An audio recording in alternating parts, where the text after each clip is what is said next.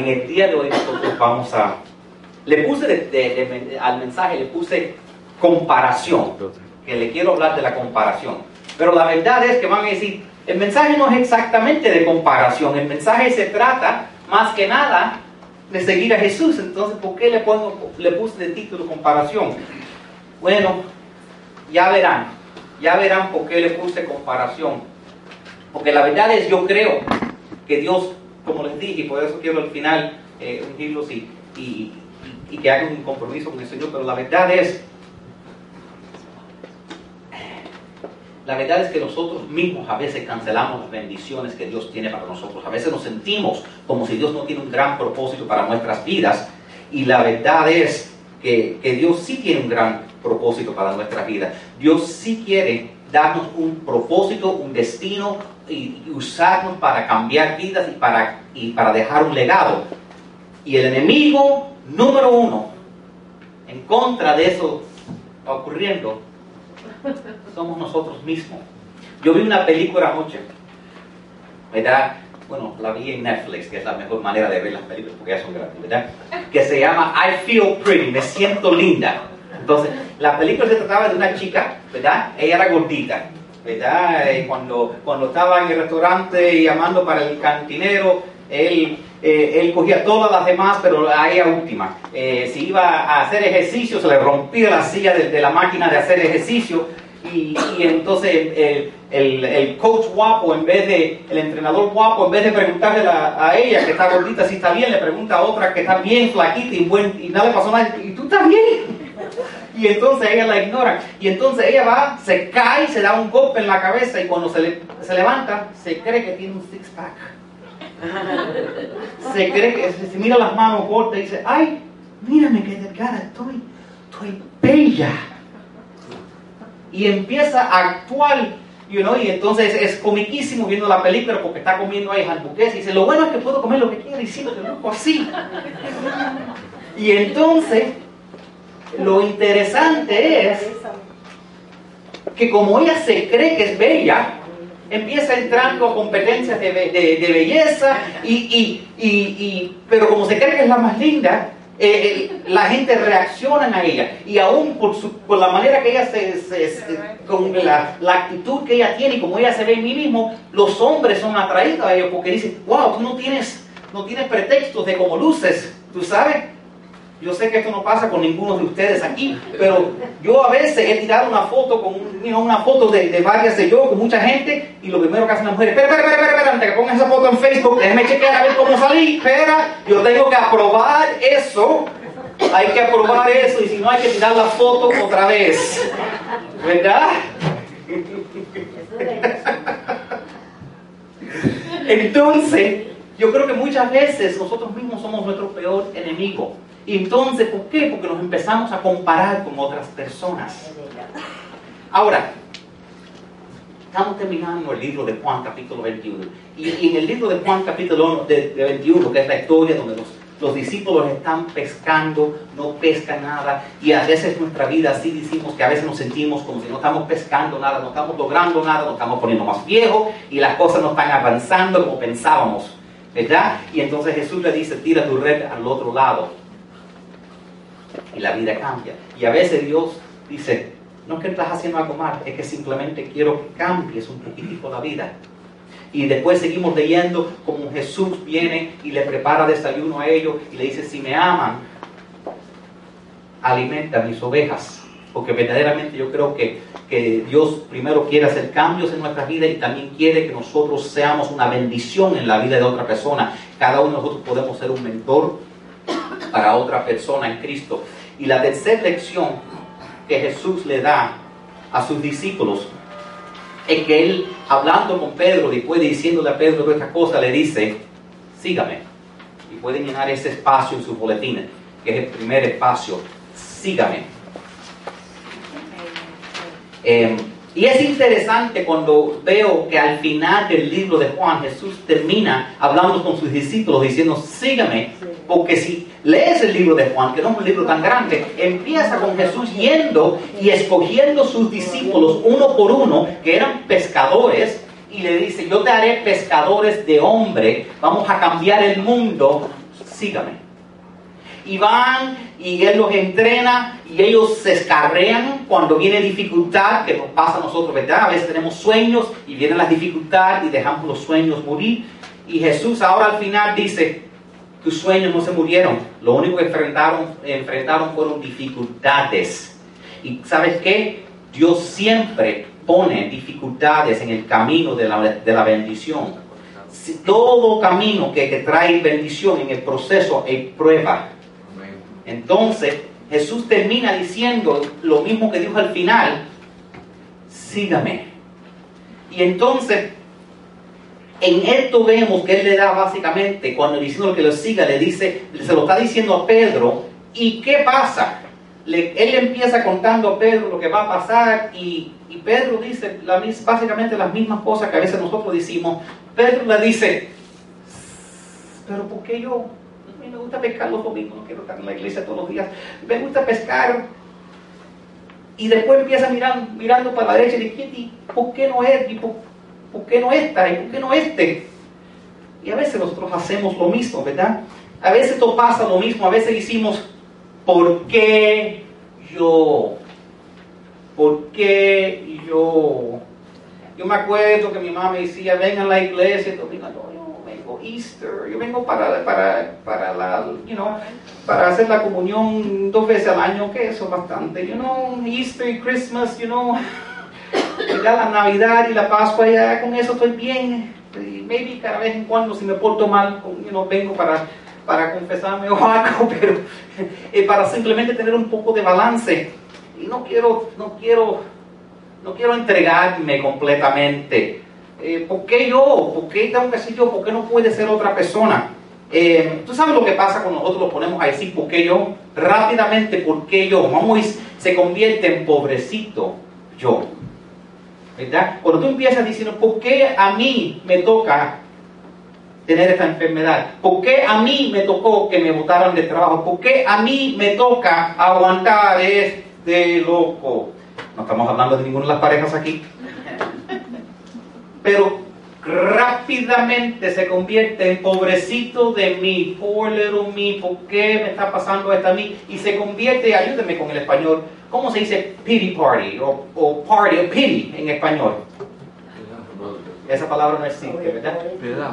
¿Eh? Piedad. Pedar. Se convierte como una fiesta de autopedar. Piedad. Piedad, es esa palabra. Autopiedad. Donde empezamos nosotros mismos, ay pobrecito de mí, ay ten piedad de mí, ¿por qué me está pasando esto a mí? Bla, bla, bla, bla, bla. Queremos, ser, queremos tener la victoria en la guerra y no tener la guerra. Queremos tener músculos y no, y no sudar. Queremos, queremos, queremos tener dinero en el banco y no ahorrar. Tú sabes, hay un proceso para dos y a veces usamos tanta energía quejándonos de por qué yo, por qué yo, por qué yo, que no hay energía, que esa energía si la hubiéramos usado en vez de para quejarnos, para enfocarnos, tuviéramos la victoria en nuestra vida. Y esto es lo que pasó con Pedro. Pedro, porque Jesús le explicó que Pedro iba a ser enfrentar muchas dificultades. Lo que es más, Jesús le dejó saber que él iba a pasar las mismas dificultades y que a él lo iban a matar también por predicar. Pregunta, si Dios te da un llamado en tu vida, si Dios te quiere usar, si Dios te quiere bendecir, si Dios quiere que tú seas una persona grande que cambie el mundo, puede que eso incluye gran dificultad. No sé qué pasó en la vida de Martin Luther, que nunca, que hay un día que celebramos Martin Luther, ¿verdad? Pero nunca usó violencia. Era un predicador, yo sé que se lo a la gente, pero era un pastor y nunca usó violencia para cambiar las leyes en los Estados Unidos para que sean pareja y lo mataron. A veces el plan de Dios incluye dificultad. Lo que es más, cuando yo veo todas las personas en la vida que Dios ha escogido, cuando yo veo que Dios escogió a David, 12 años de dificultad huyendo de Saúl porque estaba celoso de él. Porque decían, Saúl ha, matado mí, David ha matado docenas de miles, tens of thousands. Y lo mismo pasa con nosotros. A veces pensamos, si Dios pone un llamado en mi vida, ya, de ese momento en adelante todo va a ser perfecto. No va a haber más dificultad, no va a haber más problemas. Nunca voy a tener un problema con mi esposa, nunca voy a tener un problema con, los muchachos. Va, va, a parar de llover, las flores van a estar en mi casa, nunca va a haber mucho calor. Right. Siempre va a haber dificultades. Pero tú sabes qué, personalmente yo prefiero enfrentar retos en mi vida y tener victorias a tener una vida vacía, sin propósito, que, que no signifique nada. Empiezo leyendo Juan capítulo 21, verso 18, dice Jesús hablando, dice, en verdad te digo, hablándole a Pedro, cuando eras más joven te vestías y andabas por donde querías, pero cuando seas viejo extenderás las manos y otro te vestirá y te llevará a donde no quieras. Esto dijo, dando a entender la clase de muerte con que Pedro glorificaría a Dios. Y habiendo dicho eso, le dijo, sígame. Jesús te hablando con Pedro y le dice, by the way, ¿sabes qué, Pedro? A ti te van a crucificar también. A ti te van a crucificar también. Si te dio miedo cuando me crucificaron a mí, quiero que me sigas y a ti también te van a crucificar. Actually, a Pedro, Pedro no se sintió digno de ser crucificado como Jesús y pidió que lo crucificaran de cabeza. Lo martirizaron en la, en la cruz de cabeza. Los otros apóstoles fueron hervidos en aceite. La mayoría enfrentaron, casi, casi todos enfrentaron horribles eh, muertes. Y ¿Qué es lo que dice Pedro cuando Jesús dice, ten este es el plan que Jesús tiene para tu vida y vas a morir mal? ¿Sabes lo que le dice Pedro? Pueden apuntarlo. Dice, ¿por qué yo? ¿Por qué yo? ¿Por qué yo? No, no, no, Dios, ¿por qué tiene que ser yo? ¿Por qué yo? Jesús le dice, sí, te he escogido a ti para que seas el líder de la nueva iglesia y vas a morir en la cruz. Y Pedro dice, ¿por qué yo? Y a veces nosotros, a veces cuando, cuando, Dios nos llama, cuando Dios nos quiere usar, cuando Dios quiere un lugar más grande en nuestra vida, ¿qué es lo que pensamos? ¿Por qué yo? Es que yo estoy muy feliz con mi vida en este momento. Tengo mi tiempo de ver televisor, tengo mi tiempo de hacer esto, tengo mi tiempo de hacer aquello. Esto está tomando de mi tiempo porque yo, Dios, esto no es lo que yo quería.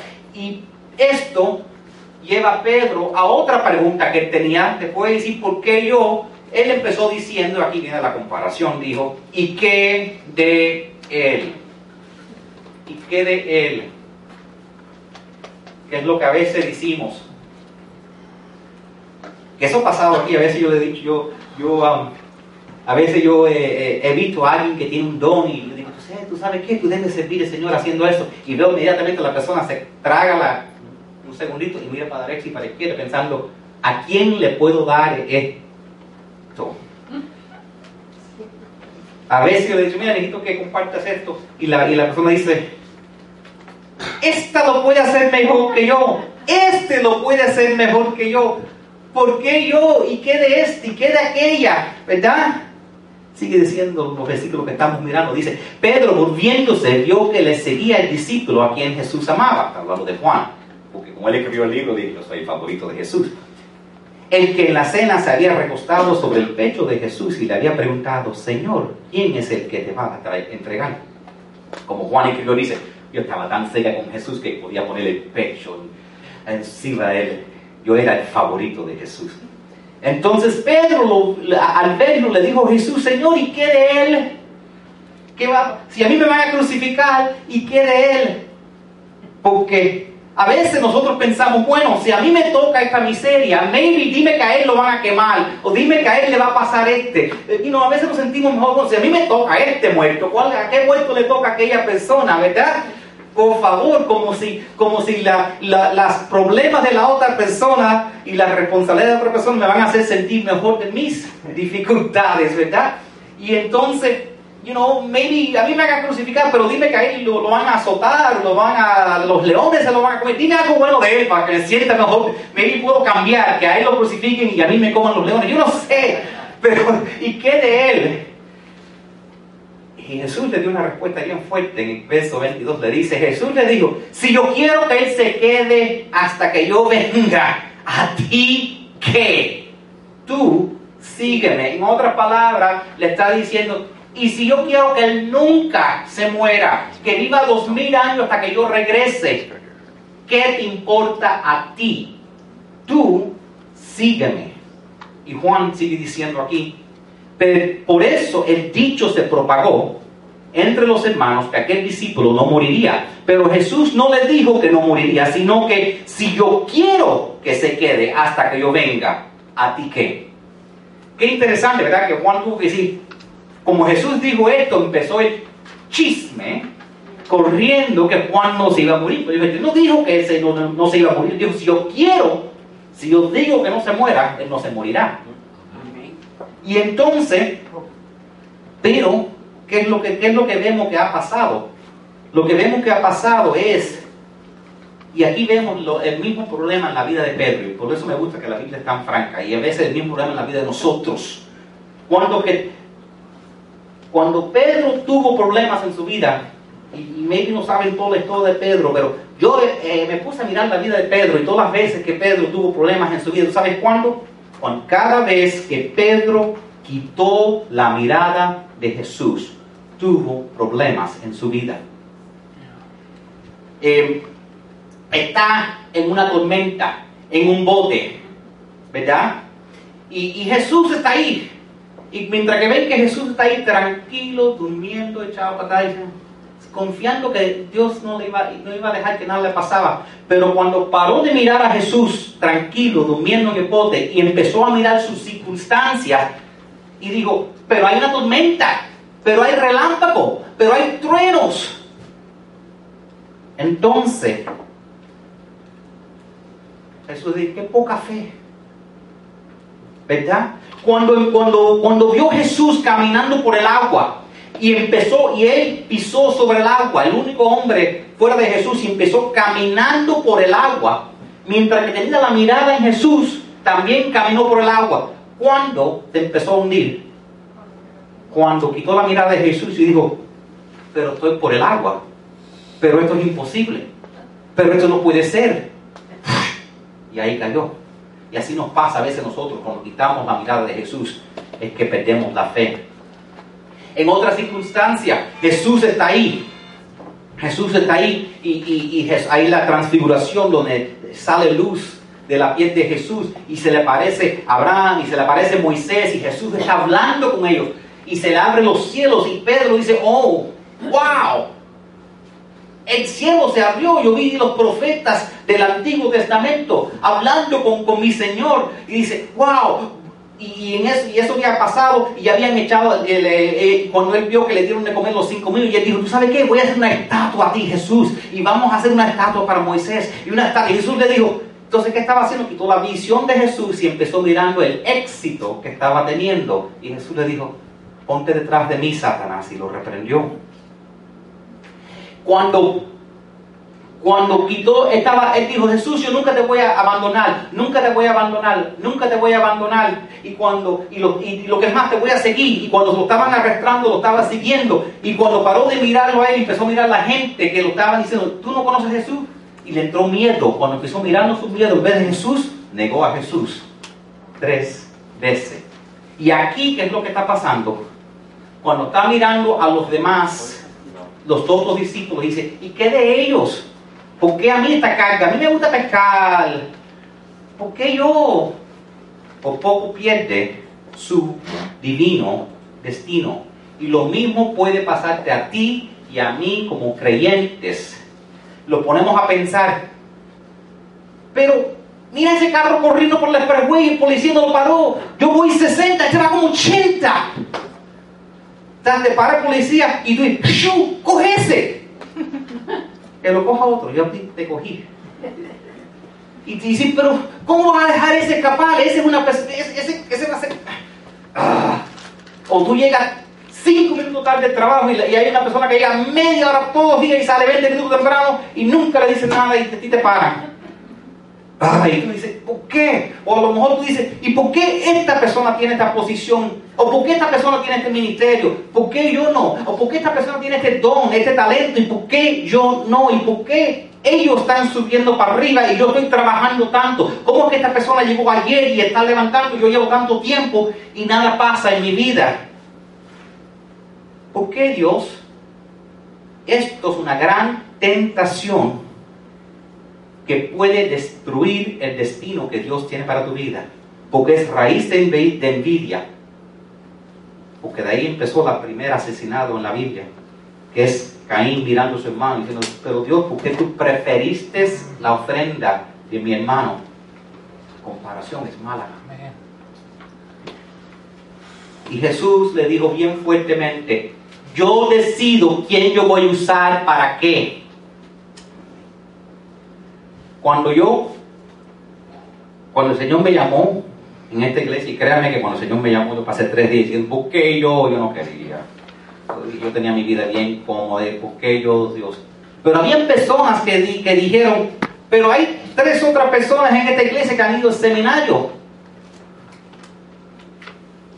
Pero el Señor no las escogió a ellos. Hay personas que deben ser usados por el Señor, pero Maybe ellos no tienen el compromiso. Maybe no quieren usar el talento que Dios. ¿Tú sabes qué? Si Dios tiene una bendición para ti, un destino, y tú no lo quieres aceptar porque el Señor no te lo va a empujar, te lo va a quitar y se lo va a dar a otra persona. Jesús le dijo, si estas personas no me adoran, las piedras gritarán. Eh, aleluya. Y entonces nosotros tenemos que tener, entender que, Dios escoge las personas como Él decide y decide usar quién Él decide usar. Y tenemos que tener paz con las decisiones de Dios y quién Él llama. Y a veces nosotros los ponemos lo, ponemos ahí, sí, pero yo quería hacer esto, pero yo quería hacer aquello, pero ¿por qué no puedo hacer esto? ¿Por qué no puedo hacer aquello? Y, y tú sabes qué, lo que es más, a veces Dios te llama y te quiere usar y te quiere bendecir y uno está resistiendo porque dice, pero hay tantas otras personas, llevan mucho más tiempo que yo, ¿por qué yo? ¿Por qué yo? ¿Por qué yo? ¿Por qué yo? ¿Por qué yo? ¿Y por qué no ellos? Y Jesús nos está diciendo a cada uno de nosotros, tú sígueme a mí yo haré lo que quiero con ellos y qué, y qué es esto a ti. Cada uno de nosotros somos especiales y Dios tiene un plan y un propósito específico para cada uno de nosotros. Y Dios te está diciendo, tú sígueme a mí, mantén tu mirada en mí. Termina diciendo en el verso 24, este es el discípulo que da testimonio de estas cosas y el que escribió esto y sabemos que su testimonio es real y que su testimonio es verdadero. Y el mensaje de, este día es específicamente para las personas que quieren tener una vida más abundante, una vida con más significado. Y la verdad es, Jesús dijo, yo he venido para que tengan vida y para que la tengan en qué? En abundancia. En abundancia de todo le dijo a sus discípulos, hay más en esta vida que ustedes simplemente pescando. Maybe si hubieran pescado el resto de su vida, ok, hubieran pescado, pero nadie hubiera sabido su nombre. No hubieran, Jesús tomó estos pescadores y los usó para cambiar la historia del mundo. Ellos sanaron personas, ellos tumbaron imperios. Usó 11 personas para cambiar la historia del mundo. Para decirle, yo sé lo que tú ves ahora en tu vida, pero este no es tu fin. Yo tengo un fin más grande para ti. Yo puedo usarte. Y maybe hemos estado igual que ellos tirando la red por un lado. Y Dios dice, yo quiero que tú tires la red por el otro lado. Está cerca. No que quiero que cambie, pero quiero que cambie para mí. Quiero que uses los talentos que tienes para mí. Quiero que sea una bendición para otra persona. Y le dice, como le digo Pedro, Primero le digo, tira la red por el otro lado. Después le digo, si me amas, alimenta mis ovejas. Que nos está diciendo igualmente, si nos amamos, nosotros tenemos que ser una bendición en la vida de otra persona. Y le dije, sígame, sígame. Y yo quiero que ustedes tengan, que, que, que renuevan su compromiso con el Señor. Yo quiero que ustedes verdaderamente, en una manera nueva, se recomprometa con Dios sabiendo que Dios puede tomar tu vida a una vida de frustración, a una vida que es bendición en la vida de otras personas. ¿Cómo yo podría haber imaginado que todos esos horribles problemas, y yo soy honesto, yo, prefiero sentarme y escuchar que alguien dé testimonio de todas las cosas horribles que han pasado en su vida y como Dios los ayudó a sobrepasarlas, a ser que, está, el que tuvo que pasar por ellas. Pero qué interesante que cosas tan horribles que pusieron en mi vida y que Dios me ayudó, de alguna manera pueden darle tanta fuerza a otras personas. Y maybe tú también piensas, ¿por qué me ha pasado esto a mí? ¿Por qué no a ellos? Y Dios dice, yo quiero usarte porque tú has sobrepasado más que muchas otras personas. Las cosas que tú has tenido que sobrevivir, no todo el mundo ha podido sobrevivirlas. Y yo puedo usar eso. Y tú le puedes dar fuerza a otra persona. Y tú puedes ser una bendición en otra persona. Y así es la manera que tú me muestras a mí que tú me amas, Señor. Y aún si tú te has negado de eso y has oído, de la misma manera que Jesús fue a Pedro y le dijo, me amas tres veces para perdonarlo por él negarlo tres veces. De la misma manera, Jesús en este día nos está diciendo, nos está diciendo de la misma manera, si me amas, tira la red por el otro lado, alimenta mis ovejas y sígame. Sígame porque voy a usarte para cambiar el mundo. Voy a usarte para dejar un legado. Van a hablar de ti y la bendición que tú fuiste. Lo que a veces que pasa es que Dios tiene que recordarnos las cosas más importantes. A veces los problemas tienen que venir a nuestra vida para recordarnos lo que es más importante en nuestra vida. Porque a veces estamos, estamos quejando, ahí aquí o esto, lo otro. Y a veces tenemos que estar en el hospital preocupados que si vamos a morirnos o si vamos a poder caminar o si esto es el fin para que Dios despierte. Bueno, hay cosas sumamente importantes en esta vida. Hay cosas sumamente importantes que Dios quiere hacer conmigo. Y Dios no desperdicia una lágrima. Dios no desperdicia nada que ha ocurrido en tu vida. Nada que ha ocurrido en tu vida Dios va a desperdiciar. Créame, créame. Y Dios quiere bendecirte. Dios quiere hacer algo especial con tu vida. Toman un segundo y si usted quisiera recomprometerse al Señor, tome este momento para simplemente, usted se puede poner de pie para recomprometerte con el Señor para mirar al Señor, para mirar al Señor y decirle, Señor, yo he estado tirando la red por el mal lado. Para, para verdaderamente decir, yo quiero hacer las cosas para ti, Dios. Yo me he dado cuenta en este día que yo he estado haciendo las cosas de mi manera, pero tú quieres hacerlas de tu manera. Enséñame, Señor, en cómo usar mi, mi energía en una manera diferente que, que ha estado usando mi, usando mi energía en maneras que, pudiera, que tú podrías multiplicar lo que yo tengo. Jesús tomó unos cuantos pescaditos y pancitos, casi nada, y alimentó a cinco mil. Porque cuando tú le das a Dios lo que tú tienes, Él lo multiplica y lo usa para hacer una bendición en otras personas. Everybody's got a blank page, a story they're writing today, a wall that they're climbing. You can carry the past on your shoulders. You can start over regrets, no matter what you've gone through. Jesus, He gave it all to save you. He carried the cross on His shoulders, so you can start over.